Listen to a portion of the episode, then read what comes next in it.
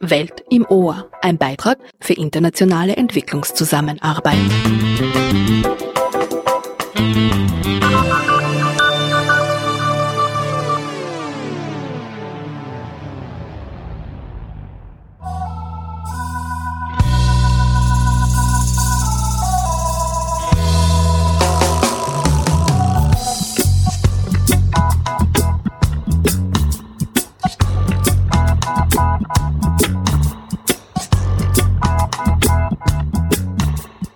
2023 ist das UN-Jahr des internationalen Dialogs als Friedensgarantie.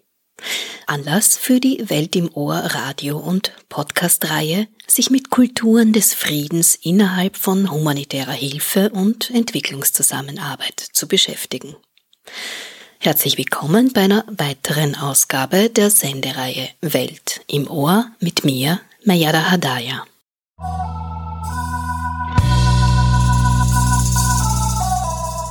Culture of Peace lautet der hoffnungsvolle Titel im Protokoll der 77. Vollversammlung der Vereinten Nationen.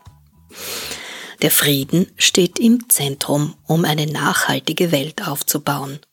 Taten sollen folgen und nicht nur Worte, wobei das eine zum anderen führt. Aber welche Akteure beteiligen sich, um Frieden zu garantieren? Und wer tritt mit wem in Dialog?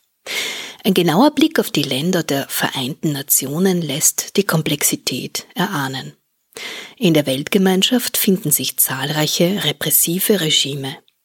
Herrschende treten offen und mit militärischer, physischer und psychischer Gewalt die Grund- und Menschenrechte mit Füßen. Und mit der nuklearen Bedrohung aktuell wird der Weltfrieden wieder in Frage gestellt. Dadurch sinkt die Hoffnung nicht nur in Krisen- und Kriegsregionen. Und es kann keine Kultur des Friedens geben, solange Herrschende Dialoge der Gewalt als politische Praxis verstehen. Zur politischen Dimension kommt die Klimakatastrophe. Auch hier ist menschliches Fehlverhalten eine Ursache und ein Leben in Frieden für alle scheint weit entfernt. Das UN-Jahr des internationalen Dialogs als Friedensgarantie ist in einer Zeit von multiplen Krisen und Kriegen ein wichtiges Thema auf der Agenda der Vereinten Nationen. Kulturen des Krieges, der Ausbeutung und Zerstörung bieten jedoch keine Lösung, sondern steigern menschliches und ökologisches Leid ins Unermessliche. I've been trying for so long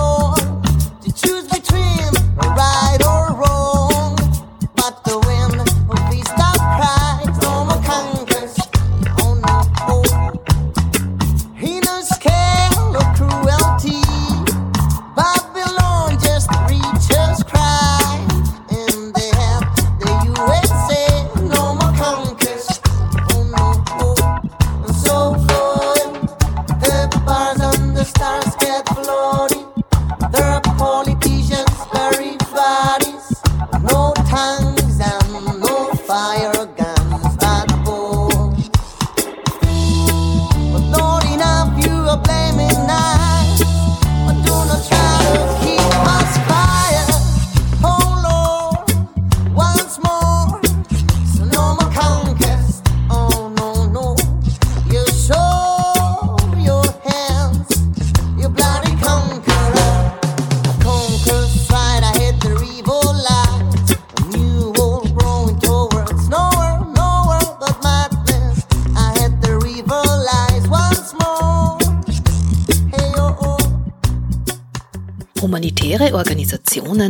Entwicklungszusammenarbeit, Wissenschaft und Zivilgesellschaft, das sind wichtige Verbündete im Dialog für den Frieden. Ein Beispiel ist das österreichische akademische Programm EPIR, eine Zusammenarbeit in Forschung, Lehre und Management zwischen österreichischen Hochschulen und Universitäten und wissenschaftlichen Einrichtungen in den Schwerpunktländern der österreichischen Entwicklungszusammenarbeit. Appear wird aus Mitteln der österreichischen Entwicklungszusammenarbeit finanziert und im ÖRD der Agentur für Bildung und Internationalisierung umgesetzt. Die entwicklungspolitischen Leitlinien von EPIR sind aktueller denn je. Partizipation, Kooperation, Zusammenarbeit auf Augenhöhe, gemeinsames Forschen und Lehren als Friedensprojekt. Weiters schreibt Andreas Obrecht, Leiter des Programms, in einem Bericht, bei Redaktionsschluss dieses Berichts Ende August 2022 haben sich multiple lokale und globale Krisen in einer Weise verdichtet und zugespitzt, die ökonomische, politische, soziale und gesamtgesellschaftliche Verwerfungen befürchten lassen, wie wir sie seit dem Ende des Zweiten Weltkriegs nicht mehr erlebt haben. Neben den dramatischen überall auf der Welt spürbaren Folgen des menschengemachten Klimawandels zählen wir derzeit 29 Kriege, wobei sich seit inzwischen über einem Jahr einer von ihnen in unserer unmittelbaren Nachbarschaft befindet.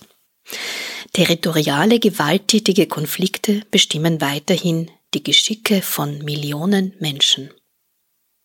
Der brutale russische Angriffskrieg hat bislang nicht nur Zehntausenden Menschen das Leben gekostet, sondern auch die vernetzten Strukturen der Weltwirtschaft ins Wanken gebracht.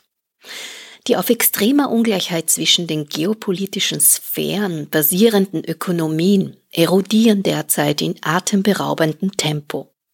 Nicht nur aufgrund der Sanktionen gegen Russland, sondern vor allem auch wegen der künstlich erzeugten Energieverknappung, den Lieferkettenengpässen und damit wegen der daraus resultierenden Teuerung, insbesondere die Güter des täglichen Bedarfs betreffend.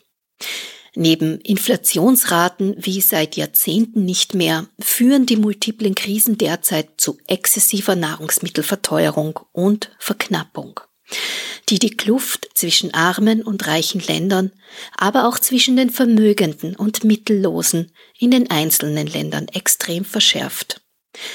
Nach einem kurzen Rückgang der absoluten Armut in den Jahren vor der Covid-19-Krise ist 2022 mit einer gewaltigen Steigerung derselben zu rechnen. Schon jetzt wird von einer Milliarde Menschen ausgegangen, die in tiefste, von Hunger begleitete Armut abrutschen. Die Vereinten Nationen, nationale Regierungen, NGOs und so weiter schlagen Alarm, aber Nahrung ist schon längst zu einem Spekulationsobjekt auf neoliberalen Krisenmärkten und zu einem Mittel der politischen Erpressung geworden.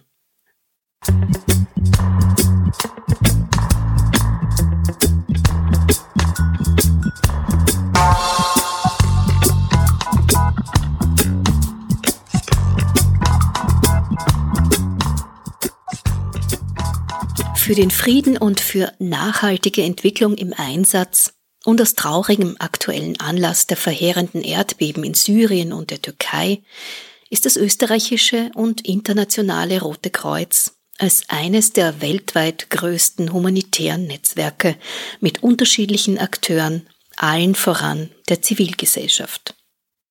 Ich begrüße jetzt sehr herzlich meinen Gast, das ist Walter Hayek, und er ist Leiter für den Bereich Einsatz und internationale Zusammenarbeit beim österreichischen Roten Kreuz, um mit ihm über wichtige Themen rund um humanitäre Hilfe und Entwicklungszusammenarbeit zu sprechen.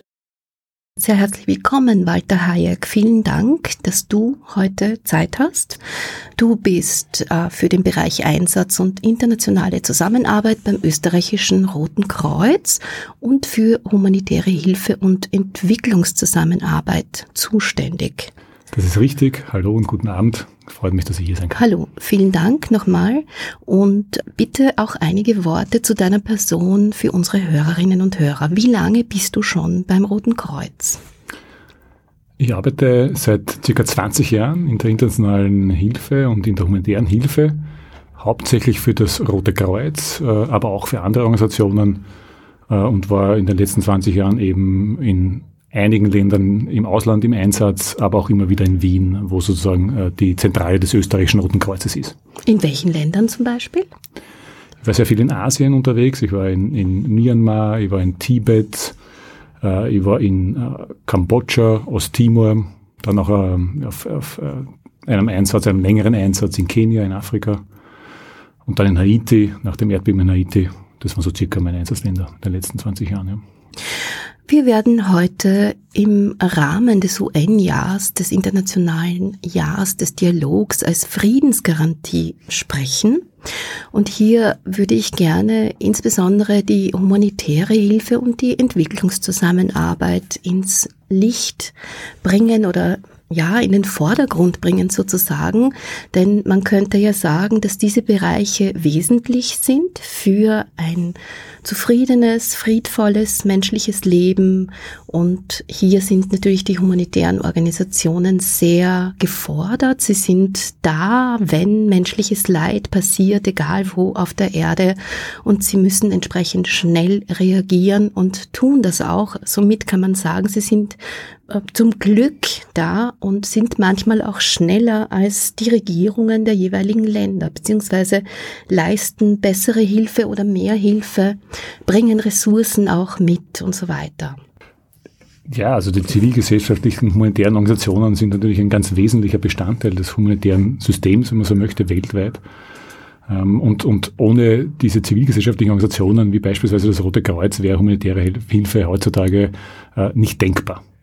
Auch deswegen, weil wir natürlich unabhängig arbeiten können und gerade in Konfliktsituationen, wie wir es jetzt in der Ukraine sehen oder auch in anderen Ländern, ist die Neutralität und die Unabhängigkeit essentielle Vorbedingung, damit wir arbeiten können.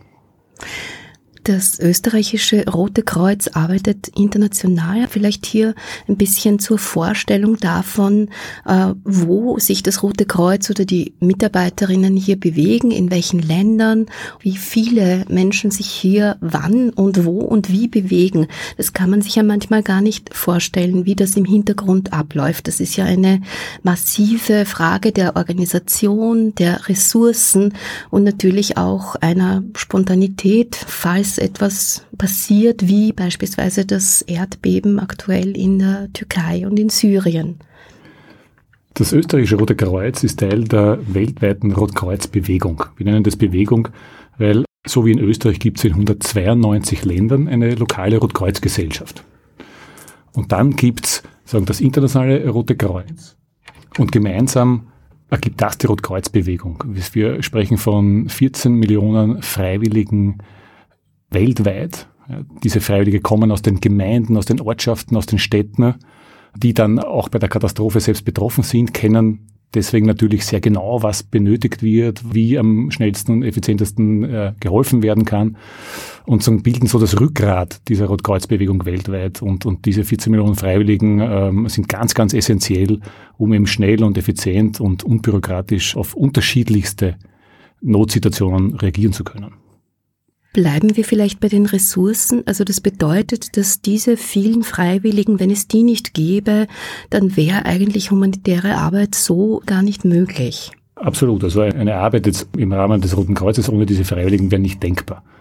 Man muss sich das vorstellen, diese vielen, vielen Menschen weltweit, das ist so wie der soziale Kit in der Gesellschaft. Also es ist nicht nur in der Katastrophenhilfe, äh, enorm wichtig, vor Ort lokale Helfer zu haben, sondern auch natürlich in der längerfristigen Arbeit und im längerfristigen Aufbau von Strukturen.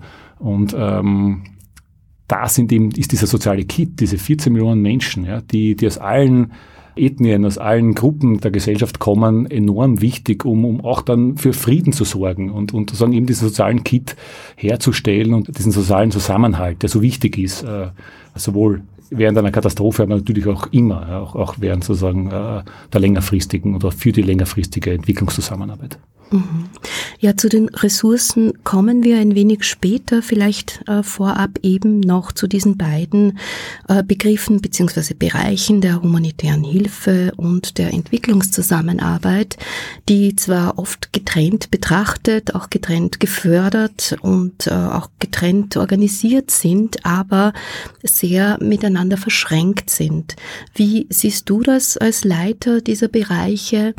Was ist denn hier der Unterschied? Geht das eine Hand in Hand mit dem anderen? Was wäre vielleicht auch hier wichtig zu erfahren, zu sehen oder auch weiterzudenken? Mhm. So, das waren jetzt einige Fragen auf einmal, aber es geht um die humanitäre Hilfe und Entwicklungszusammenarbeit. Das ist natürlich eine sehr, sehr vielschichtige Frage sozusagen. Ja, was ist der Unterschied und die Gemeinsamkeit noch von humanitärer Hilfe und Entwicklungszusammenarbeit? Jetzt aus dem Lehrbuch würde man sagen, die humanitäre Hilfe sind alle lebensrettenden, lebenserhaltenden, kurzfristigen Maßnahmen nach einer Katastrophe oder nach einem Konflikt. Und die Entwicklungszusammenarbeit ist als längerfristige, längerfristige strukturelle Maßnahmen, die äh, auch äh, strukturelle Änderungen und Verbesserungen herbeiführen soll. Jetzt ähm, verschwimmen diese Grenzen. Und ähm, auf der einen Seite ist es natürlich so, dass bei der Entwicklungszusammenarbeit natürlich auch strukturelle Änderungen herbeigeführt werden sollen und dadurch wird es natürlich auch äh, politischer als in der humanitären Hilfe.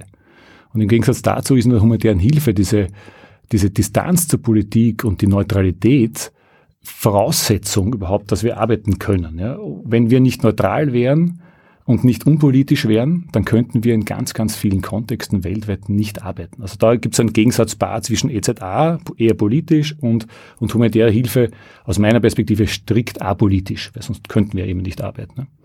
Wenn man aber jetzt dann, wir haben schon über die Freiwilligen gesprochen, auf diese Ebene geht und schaut, ähm, wie unsere, unsere Rotkreuzfreiwilligen weltweit arbeiten, dann da gibt es dann kaum Unterscheidungen, weil da geht es immer nur um das Leid und um den Bedarf in der jeweiligen Bevölkerung. Und ob das jetzt ein kurzfristiger humanitärer Bedarf ist oder ein langfristiger, eine langfristige Notlage, diese Unterscheidung ist ja eine rein, wie man sagen, rhetorische oder eine rein, rein intellektuelle. Es geht immer nur um den Bedarf und der kann einmal kurz und einmal langfristig sein. Und die Freiwilligen vor Ort in den Gemeinden und, und Städten, wo wir präsent sind, unterscheiden dann nicht. Und hier verschwimmt dann natürlich, was ist jetzt humanitäre Hilfe und was ist Entwicklungszusammenarbeit. Bleiben wir beim Politischen. Es ist sehr schwierig, sich hier herauszunehmen aus der politischen sozusagen. Oder was genau meinst du mit, äh, dass man total apolitisch ist oder sehr apolitisch, um hier vor Ort wirken zu können? Vielleicht anhand eines Beispiels eines Landes, das besonders ja. kompliziert ist oder in dem es besonders kompliziert ist. Wir kennen ja einige. Was ich hauptsächlich damit meine, ist eine Neutralität gegenüber den unterschiedlichsten Konfliktparteien eine Äquidistanz, eine gleich, also sagen keine Bevorzugung einer Partei in einem Konflikt. Ein Beispiel. Wenn wir äh, in einem Konflikt äh, Menschen evakuieren sollen aus einem umkämpften Gebiet, dann ist es notwendig, dass wir vorab mit allen in diesem Konflikt beteiligten Gruppierungen und, und kriegsführenden Parteien Kontakt aufnehmen, mit ihnen sprechen und dann auch sagen Vereinbarungen treffen, wie diese Evakuierungen jetzt konkret ausschauen. Da geht es um, wie viele Autos können reinfahren, wie viele Menschen dürfen rauskommen, wer darf rauskommen. Also ganz konkrete äh, äh, so Vereinbarungen, wie das ablaufen soll. Wenn wir jetzt nicht das Vertrauen von allen Konfliktparteien haben, dann wird es schwierig, so eine Vereinbarung zu treffen. Also wir müssen eine Gesprächsbasis mit allen Konfliktparteien haben, sonst könnten wir diese Evakuierungen nicht durchführen. Das meine ich mit einer Neutralität und Äquidistanz zu den Konfliktparteien. Das ist wichtig. Oder wenn wir humanitäre Hilfe über die Frontlinie bringen wollen. Es gibt einen, einen Konflikt, es gibt eine Frontlinie, wir kommen von einer Seite und müssen aber in eine andere Seite, um dort auch natürlich humanitäre Hilfe zu leisten, dann werden wir nur das dann schaffen, wenn wir auch das Vertrauen der anderen Konfliktseite haben. Wenn die uns nicht vertrauen und glauben, wir sind auf der anderen Seite des Konflikts, ja, des Feindes sozusagen aus deren Perspektive, dann würden wir nie den Zugang haben. Das heißt, bei uns geht es immer nur um den Zugang zu betroffenen Menschen. Der Zugang, der es uns erlaubt, den Menschen zu helfen. Das heißt, Neutralität und, und unser äh, Abstand, gleicher Abstand zu den Konfliktparteien hat immer nur den Zweck, dass wir Zugang zu den Betroffenen haben. Und unserer Erfahrung nach ist es auch so. Nur weil wir neutral sind, haben wir den Zugang. Wie funktioniert das dann konkret in der Kommunikation in Ländern, äh, in denen auch eine andere Sprache erforderlich zum Beispiel? Wie schnell passiert so eine Kommunikation bis zu dem Zeitpunkt hin, wo dann die Hilfe zu den Betroffenen oder zu den Menschen tatsächlich ankommt? In vielen Ländern, wo derzeit Konflikte beispielsweise herrschen, ist das Rote Kreuz natürlich schon vor dem Konflikt präsent und hat Kontakt mit, mit den Parteien. Ähm, und dann gibt es natürlich permanent laufend vertrauliche Gespräche. Das ist etwas, was wir nicht in der Öffentlichkeit machen. Das würde auch nicht erfolgreich sein, wenn wir das in der Öffentlichkeit machen, weil sozusagen äh, dann äh, die Gefahr bestünde, dass das Vertrauen verloren geht. Das heißt, es ist ein vertrauliches Gespräch mit den Konfliktparteien. Das beginnt von einer hohen Ebene, geht aber dann runter bis zum Postenkommandant, weil auch der muss natürlich bei einer Evakuierung Bescheid wissen, jetzt kommt das Rote Kreuz und die evakuieren Leute aus Mariupol oder aus anderen betroffenen Gebieten. Und da wird es dann kompliziert, weil äh, natürlich auch die Strukturen vor Ort bei den Konfliktparteien oft nicht komplett durchorganisiert sind. Und deswegen muss man auf unterschiedlichsten Ebenen an die Konfliktparteien herantreten und, und, und diese Vereinbarungen treffen. In welchen Ländern seid ihr jetzt zum Beispiel aktuell sehr aktiv? Was ist hier erforderlich? Wie wird das zum Beispiel auch ausgewählt? Was hat Priorität? Wie gesagt, das Rote Kreuz ist eine, wir sind weltweit, es gibt 192 Rotkreuzgesellschaften. Also insofern sind wir in fast jedem humanitären Kontext aktiv, den es weltweit gibt. Wir arbeiten nach einem Prinzip, das schaut so aus, dass wir das primär das lokale Rote Kreuz unterstützt.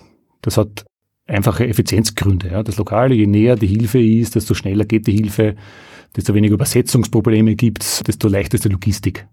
Das heißt, äh, bei kleineren Katastrophen hilft sofort das Rote Kreuz, der Rote Halbmond von dem betroffenen Gebiet. Das kann es nur eine Gemeinde sein. Wenn es eine größere Katastrophe wird, dann bekommt dieses lokale Rote Kreuz Unterstützung von der nationalen Rotkreuz-Organisation. Und wenn diese überfordert ist, dann gibt es den Hilfsaufruf von der Nationalen Rotkreuzgesellschaft an Genf, wo unser internationaler Dachverband sitzt. Und der internationale Dachverband in Genf ruft dann weitere Unterstützungsmaßnahmen und Ressourcen aus der globalen Rotkreuzwelt ab. Also wenn es Beispiel beispielsweise darum geht, Trinkwasseraufbereitungsanlagen zu versenden und die benötigt werden äh, in einem gewissen Kontext, dann kommt oft das österreichische Rote Kreuz sozusagen in den Einsatz, weil wir eben diese Expertise haben und diese Ressourcen haben.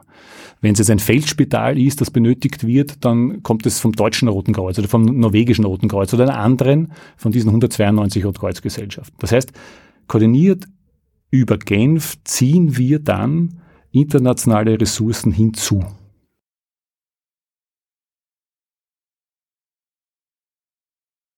Das bedeutet zusammenfassend zum Thema unseres Gesprächs heute, dass es eigentlich gar kein Dialog, sondern tatsächlich ein Polylog ist mit sehr vielen unterschiedlichen Akteurinnen, die hier dran sind und bereit sind, so schnell wie möglich auch sich zu organisieren, zu koordinieren und so weiter. Absolut. Ja, also es ist sowohl in der humanitären Hilfe als auch in der längerfristigen Entwicklungszusammenarbeit gibt es eine Vielzahl von Akteuren. Der wichtigste ist natürlich sagen, der betroffene Mensch selbst. Weil hier wird ja oft auch ein falsches Bild, auch von den Medien kommuniziert, dass es da sagen, die, die wehrlosen Opfer gibt, die dann warten auf Hilfe. Und das ist ja überhaupt nicht der Fall. Die, die zuerst helfen, sind die Betroffenen selbst. Die sind die, die den Nachbarn helfen oder ihrer Familie helfen und, und sofort ab der Minute eins, sozusagen nach dem Erdbeben, alles in Bewegung setzen, äh, setzen um sich und, und sagen, den, den, den Nächsten sagen, zu helfen. Und, und da sind natürlich in einer großen Katastrophe dann die Ressourcen bald erschöpft, klarerweise. Und deswegen kommen erst, und da sagen, sind dann die nächsten Akteure im Spiel, die lokalen Hilfsorganisationen, die ganz, ganz wichtig sind. Lokale, starke lokale Hilfsorganisationen, wie beispielsweise das Rote Kreuz, aber es gibt andere Hilfsorganisationen auch. Wichtig ist, dass sie lokal sind, denn die helfen am schnellsten und am effizientesten. Denn bis einmal jetzt von international irgendwas in, in ein Land kommt und dann von dort, vom Flughafen in das betroffene Gebiet transportiert wird, da vergehen Stunden und Tage. Deswegen ist es so wichtig, auch angesichts von steigenden Notlagen, aufgrund der Klimakrise beispielsweise, ist es so wichtig, hier lokale Akteure zu stärken. Die Kapazitäten von lokalen Akteuren aufzubauen, lokale Hilfsorganisationen aufzubauen, weil die, die arbeiten effizienter, schneller und können somit an diesem steigenden Bedarf besser umgehen als äh, internationale Hilfsorganisationen, die dann dann eine Rolle haben, wenn natürlich die Kapazitäten wiederum der lokalen Hilfsakteure überfordert sind.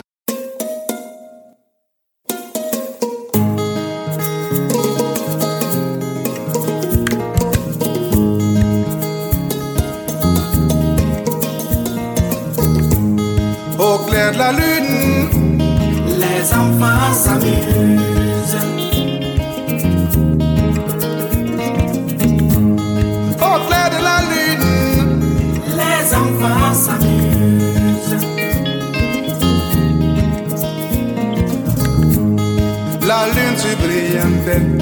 Les papas confiants, les mamans confiants, les enfants joviales.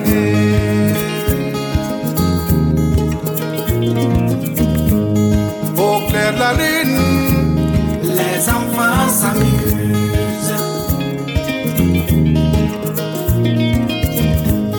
entourés d'enfants. Les grands-pères font des contes, l'histoire d'amour. Entourés d'enfants, les grands-pères font des contes, l'histoire d'amour.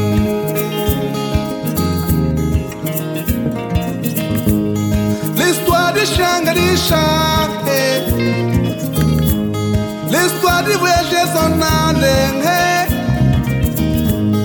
Oh, Au clair de la lune Les enfants s'amusent.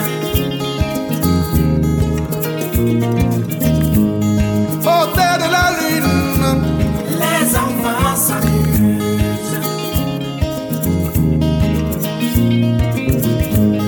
Les tam tam raisonnent Les djembés raisonnent Les calebas raisonnent Les tunumba raisonnent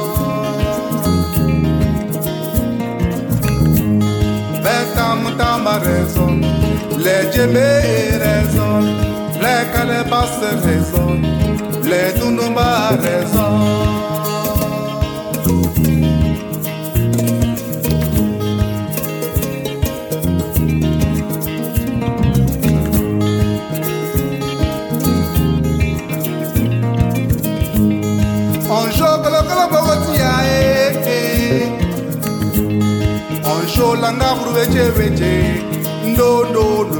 Ndobina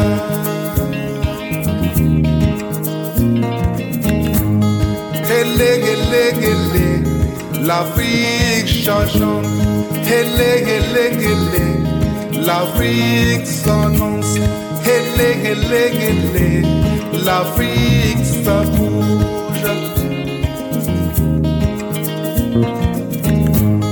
Au clair de la lune, Les enfants s'amusent.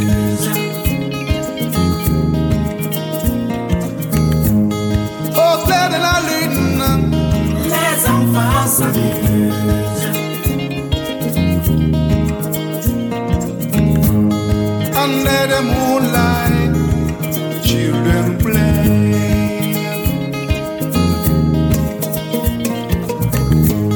Under the moonlight, children play.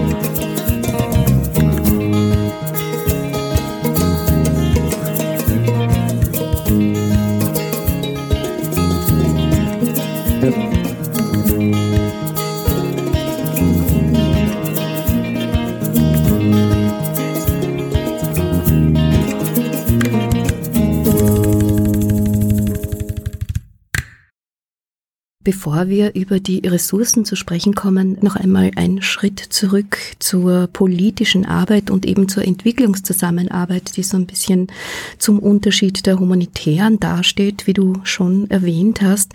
Vielleicht einige Worte dazu, wie das dann Hand in Hand geht, ob es Hand in Hand geht, wie schwierig es ist, nach einer humanitären Katastrophe mit Entwicklungszusammenarbeit anzusetzen, daran anzuknüpfen. Vielleicht gibt's auch ein, zwei Blenderbeispiele, die dir einfallen, wo man mhm. anhand dessen sich ein wenig besser vorstellen kann, wie wichtig es ist, hier auch nachhaltig sozusagen längerfristig zu denken. Die Verknüpfung von humanitärer Hilfe und Entwicklungszusammenarbeit ist, ist ein, ein, Thema, das natürlich ein, ein sehr wichtiges ist. Und wenn man sagen, jetzt wieder schaut, wie ein Ablauf nach einer Katastrophe ist, dann würde man sagen, okay, es, es kommt zuerst die humanitäre Hilfe und dann anknüpfend die Entwicklungszusammenarbeit. Das Ganze muss gut koordiniert sein, damit sagen wir, keine Lücken entstehen und dass möglichst schnell wieder der Status von zuvor beziehungsweise eine Verbesserung äh, im Wiederaufbau dann äh, durchgeführt werden kann. Jetzt ist es aber so, dass in den Realitäten, wo wir arbeiten, die Situation ein bisschen eine andere ist. Wenn wir jetzt den Konflikt in Syrien beispielsweise, aber es gibt natürlich zahlreiche andere sagen, längerfristige Konfliktsituationen, dann sehen wir immer mehr, dass es nicht so ein, ein, ein chronologischer Ablauf, zuerst humanitäre Hilfe und dann Entwicklungszusammenarbeit ist, sondern dass beides gleichzeitig stattfindet. Wir haben in Syrien die Situation, dass sozusagen in Teilgebieten des Landes Kriegshandlungen stattfinden und dort humanitäre kurzfristige Hilfe geleistet werden muss, um das Überleben der Menschen zu retten. In anderen Gebieten des Landes hat man Entwicklungssituationen, wo, wo es jetzt eigentlich darum gehen müsste, das Land wieder aufzubauen und, und strukturelle Maßnahmen zu setzen und die Trinkwasserversorgung wieder, herzustellen und die Spitäler wieder aufzubauen und die erste Hilfeposten wieder aufzubauen. Also das sind klassisch langfristige Entwicklungsinfrastrukturmaßnahmen. Und diese beiden Situationen gibt es zur selben Zeit im selben Land mit einer gewissen örtlichen Unterscheidung. Ja. Es kann dann wieder sein, dass sozusagen der Konflikt zurückkommt in ein Gebiet, wo vorher schon Entwicklungszusammenarbeit wieder gemacht werden konnte, sozusagen. Das heißt, es ist auch eine sehr volatile Situation, die wir wahrnehmen, wo in denselben Gebieten unterschiedliche Maßnahmen notwendig sind. Und, und das ist sagen, die Komplexität, mit der wir uns befassen müssen in ganz vielen Kontexten. Jetzt hast du ja schon gesagt, dass äh, bei der humanitären Hilfe es wesentlich ist, apolitisch zu sein in der Entwicklungszusammenarbeit, aber ist es umgekehrt und dennoch ist hier die Politik verantwortlich für beide Bereiche, wenn es um Ressourcen geht. Und äh, es ist doch auch immer wieder die Kritik der Non-Profit-Organisationen auch, dass äh, das alles in einen Topf geworfen wird. Vielleicht einige Worte zu dieser Problematik. Gerne. Gerne. Also wenn man sagen, global ein bisschen schaut und dann vielleicht nachher auf Österreich, dann stellen wir derzeit fest, ein Stagnieren von internationalen Geldern, vor allem für die humanitäre Hilfe. Also es scheint hier in den Jahren davor sind die angestiegen, auch aufgrund der steigenden Notlagen. Jetzt stagnieren sie. Gleichzeitig gehen aber die Notlagen weiter in die Höhe. Das heißt, wir haben da ein, ein Problem. Jetzt in Österreich ist es so, dass vor allem in der humanitären Hilfe in den letzten Jahren tatsächlich eine, eine gewisse Verbesserung stattgefunden hat. Also wir arbeiten sehr stark mit, mit äh, sagen, Unterstützungen seitens der Regierung aus dem Auslandskatastrophenfonds und der ist in den letzten Jahren tatsächlich stark gestiegen. Das ist sehr, sehr positiv. Jetzt ist es allerdings so, dass Österreich sich auch vor vielen Jahren dazu verpflichtet hat, 0,7 Prozent seines Bruttonationalproduktes für Entwicklungszusammenarbeit und humanitäre Hilfe sozusagen zu verwenden. Und obwohl der AKF, der Auslandskatastrophenfonds, hier gestiegen ist und auch die Budgets der Austrian Development Agency gestiegen sind in den letzten Jahren, wirkt sich das nur sehr, sehr gering auf die insgesamte Quote von Österreich äh, auf die Entwicklungsgelder aus. Also wir sprechen aus dem Jahr 2021 sind es knapp 0,31 Prozent des Bruttonationalproduktes Österreichs, das für Entwicklungszusammenarbeit verwendet wurde. Und das ist dann halt weniger als die Hälfte von dem, was man eigentlich schon seit vielen Jahren verspricht und erreichen möchte. Also es gibt auf der einen Seite Verbesserungen, die wir auch spüren. Wir können mehr humanitäre Hilfe leisten aufgrund der Steigerung der humanitären Gelder. Das ist wirklich sehr, sehr erfreulich und auch absolut notwendig. Und es ist weiter, auch weiter notwendig, weil der Bedarf auch steigt. Auf der anderen Seite muss man sagen, natürlich ist das jetzt verglichen zu dem, was man erreichen will, noch nicht mal die Hälfte.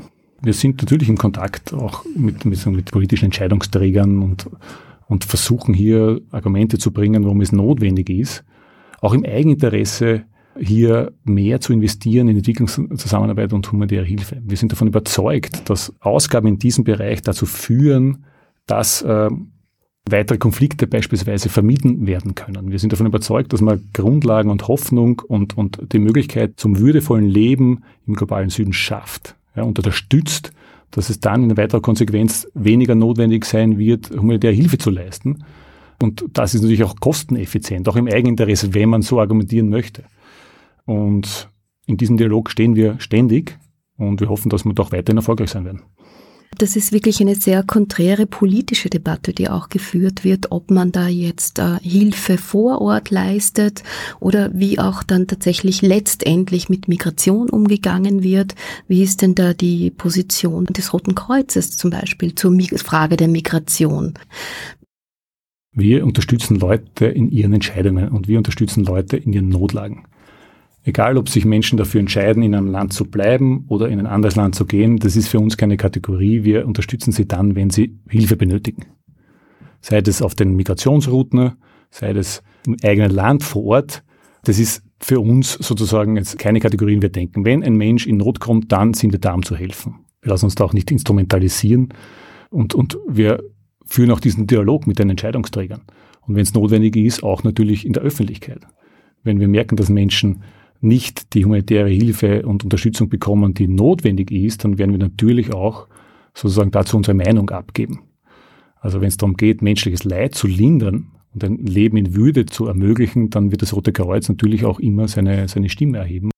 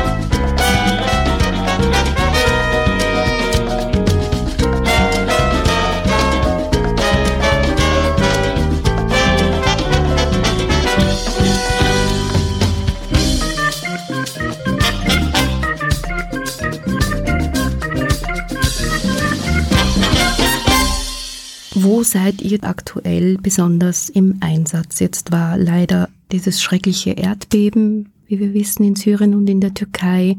Wart ihr vor Ort und ist das aktuell eines der Orte, wo das österreichische Rote Kreuz ist und sich beteiligt? Welche Länder sind da noch aktuell? Also das Erdbeben in der Türkei und in Syrien ist, ist natürlich ein Ort, wo wir jetzt gerade helfen. Wir unterstützen den türkischen Roten Halbmond und den syrisch-arabischen Roten Halbmond in deren Hilfeleistung mit unseren, äh, mit unseren Möglichkeiten.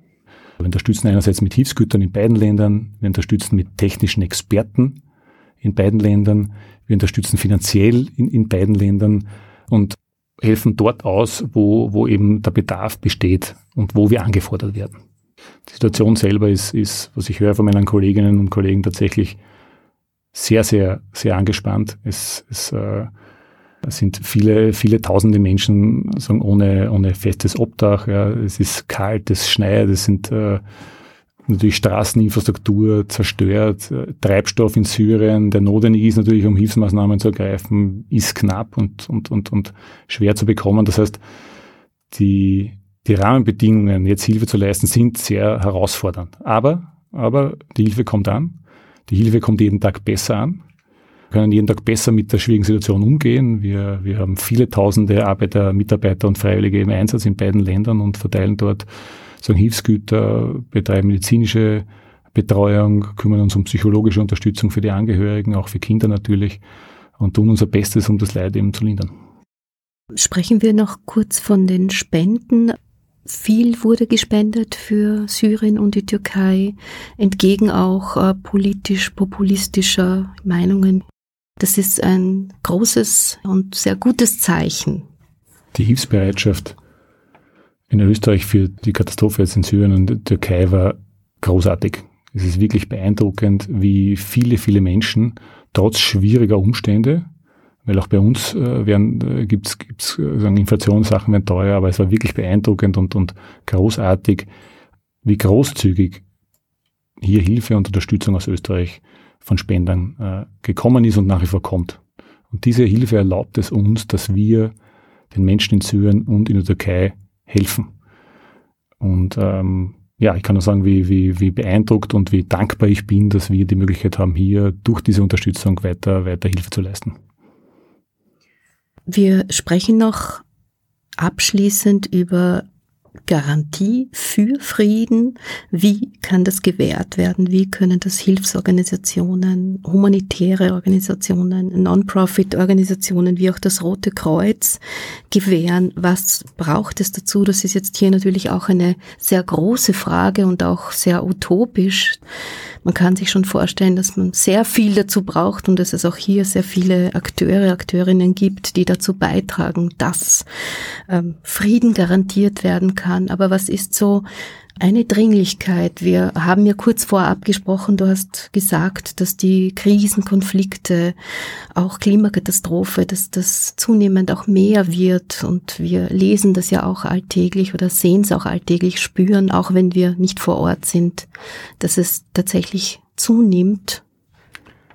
Ja, die Frage ist natürlich die Garantie für Frieden. Das ist, das ist natürlich jetzt ein, eine schwierige Frage, weil in Wirklichkeit in den Ländern, wo wir arbeiten, eher die Fragilität zunimmt als, als der Frieden. Und, und ähm, ein treibender Faktor hier ist natürlich die Klimakrise und die intensiver und häufiger auftretenden Wetterextreme.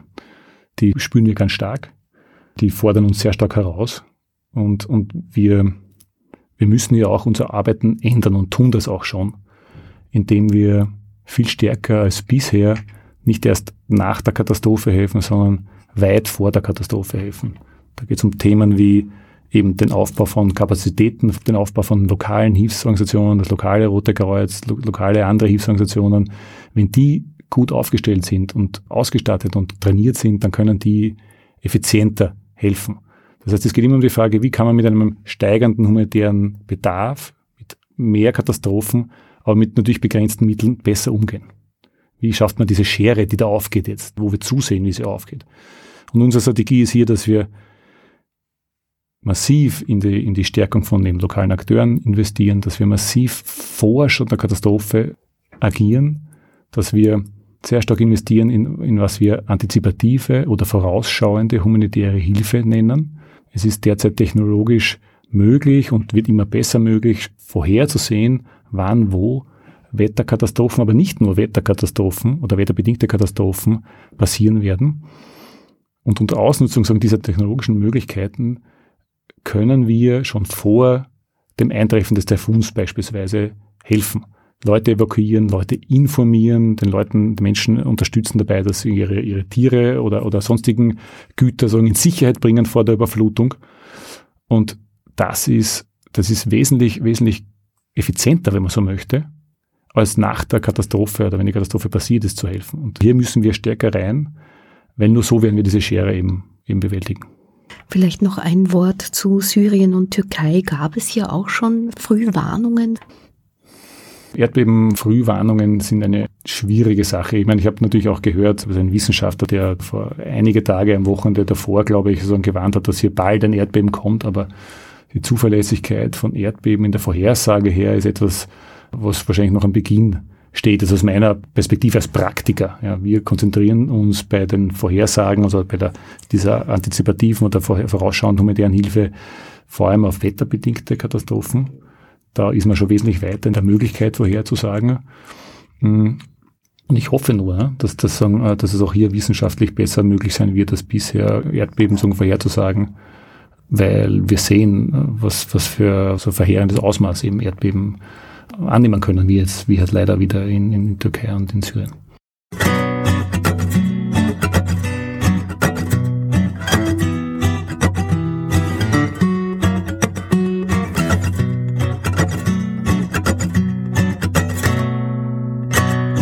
قمت اليوم نهار عادي اخبار طيح المراد الإنسان يشكي والعالم يبكي زمان اليوم. كل شي نورمال والعين شافت لنعمات والقلب حس مات العين شافت حاجات. ضحكني لهيني كلمة من ما تكفيني. نسيني أخبار اليوم.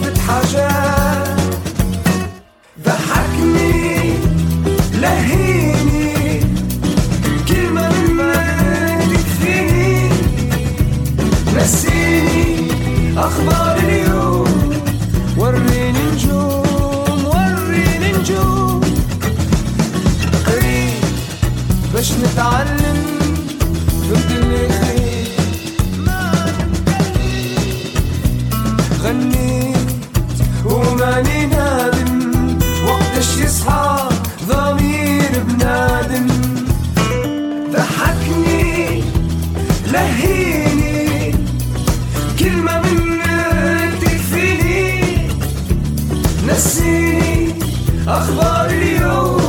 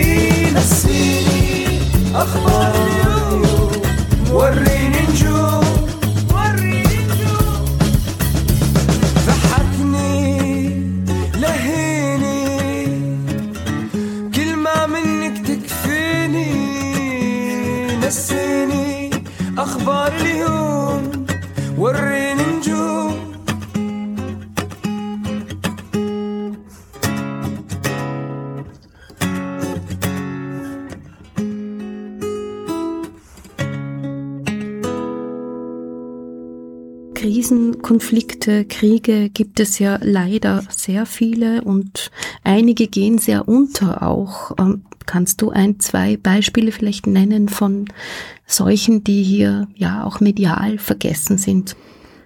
Es gibt tatsächlich, also es ist, es ist eine Herausforderung, mit der wir kämpfen, ist, dass es Katastrophen gibt, die stehen im medialen Rampenlicht und bekommen natürlich dann auch sagen, äh, Aufmerksamkeit und dadurch auch ähm, finanzielle Unterstützung, die es uns ermöglicht zu helfen. Das ist gut. Es gibt natürlich dann aber auch eine Reihe und, und leider immer mehr werden Katastrophen, die eben das nicht schaffen, in das mediale Rampenlicht zu kommen. Beispielsweise die Situation in Uganda, im Südwesten von Uganda, wo sehr viele Menschen aus dem Kongo äh, flüchten müssen und dort sozusagen im Grenzgebiet äh, sich aufhalten ähm, und wo die humanitäre Situation wirklich schwierig ist.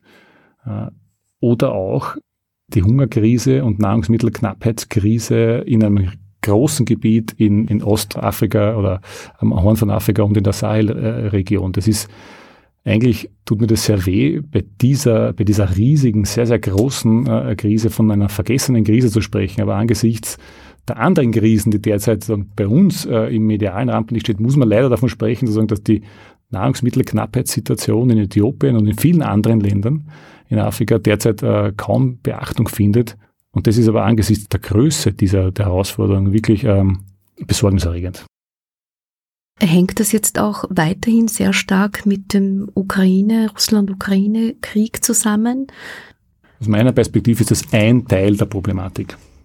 Der andere Teil ist natürlich auch, so wie schon angesprochen, die Klimasituation, ja, und dass sagen Regenfälle massiv ausfallen. Ja. Gerade in Äthiopien fällt es die, die, die fünfte Regensaison mittlerweile aus hintereinander, was, was davor so gut wie nie passiert ist. Oder Inflation, die jetzt wiederum andere oder auf eine Reihe von Gründen hat, die die Lebensmittelpreise erhöht oder die Treibstoffpreise, die dazu führen, dass Bauern weniger anbauen können. Also es ist eine Reihe von Komponenten, die dazu beitragen, dass diese Nahrungsmittelknappheit äh, herrscht. Ukraine-Konflikt einer davon, äh, aber nicht der einzige. Eine abschließende Frage noch. Arbeitet das Rote Kreuz mit äh, Wissenschaftlern, Wissenschaftlerinnen zusammen? Ja, das tun wir. Das österreichische Rote Kreuz, wir haben uns ja in dieser Rotkreuz-Bewegung sehr stark auf den Bereich Trinkwasseraufbereitung und Hygiene spezialisiert.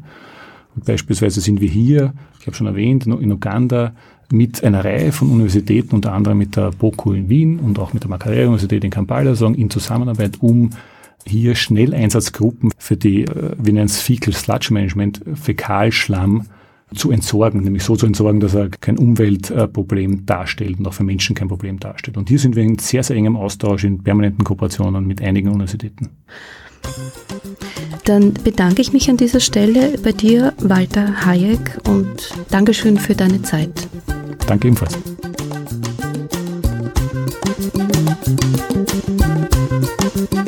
Ich verabschiede mich und bedanke mich sehr herzlich für das Interesse und fürs Zuhören. Die Welt im Ohr Radio und Podcasts sind sowohl auf diversen Podcast-Plattformen zu finden, als auch in unserem Archiv unter ord.at slash Welt im Ohr.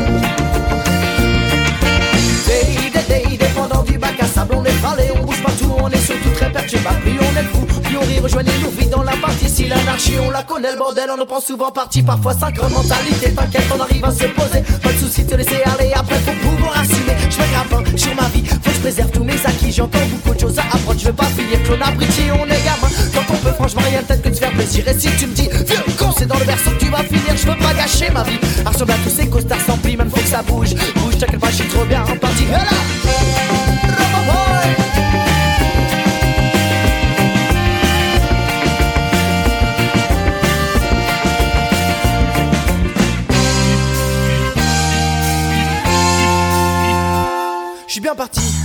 Y'a pas mal d'hommes dans ma vie, faut pas, pas, pas se laisser aller. Pas si c'est bouffé par la connerie, mais reste gamin. Dans ta tête, profite un maximum ici, c'est pas demain, faut que tu t'inquiètes, allez, vas-y.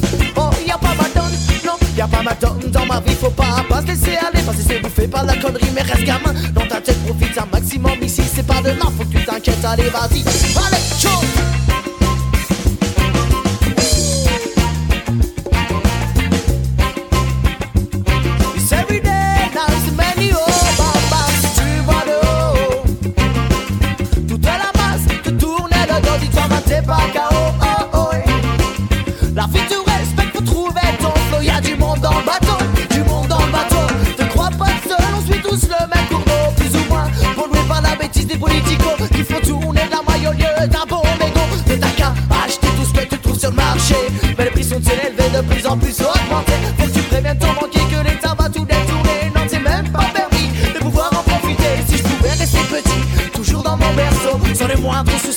celui de verbe, on rocherait bien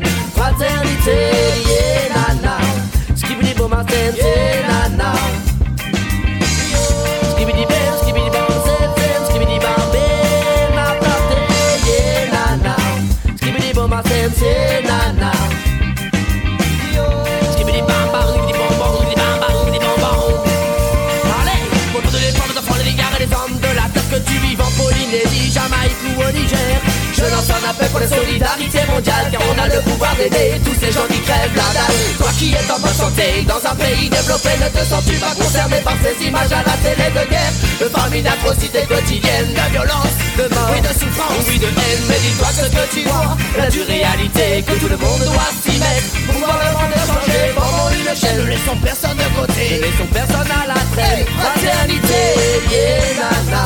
Skibidi bom sem, nana.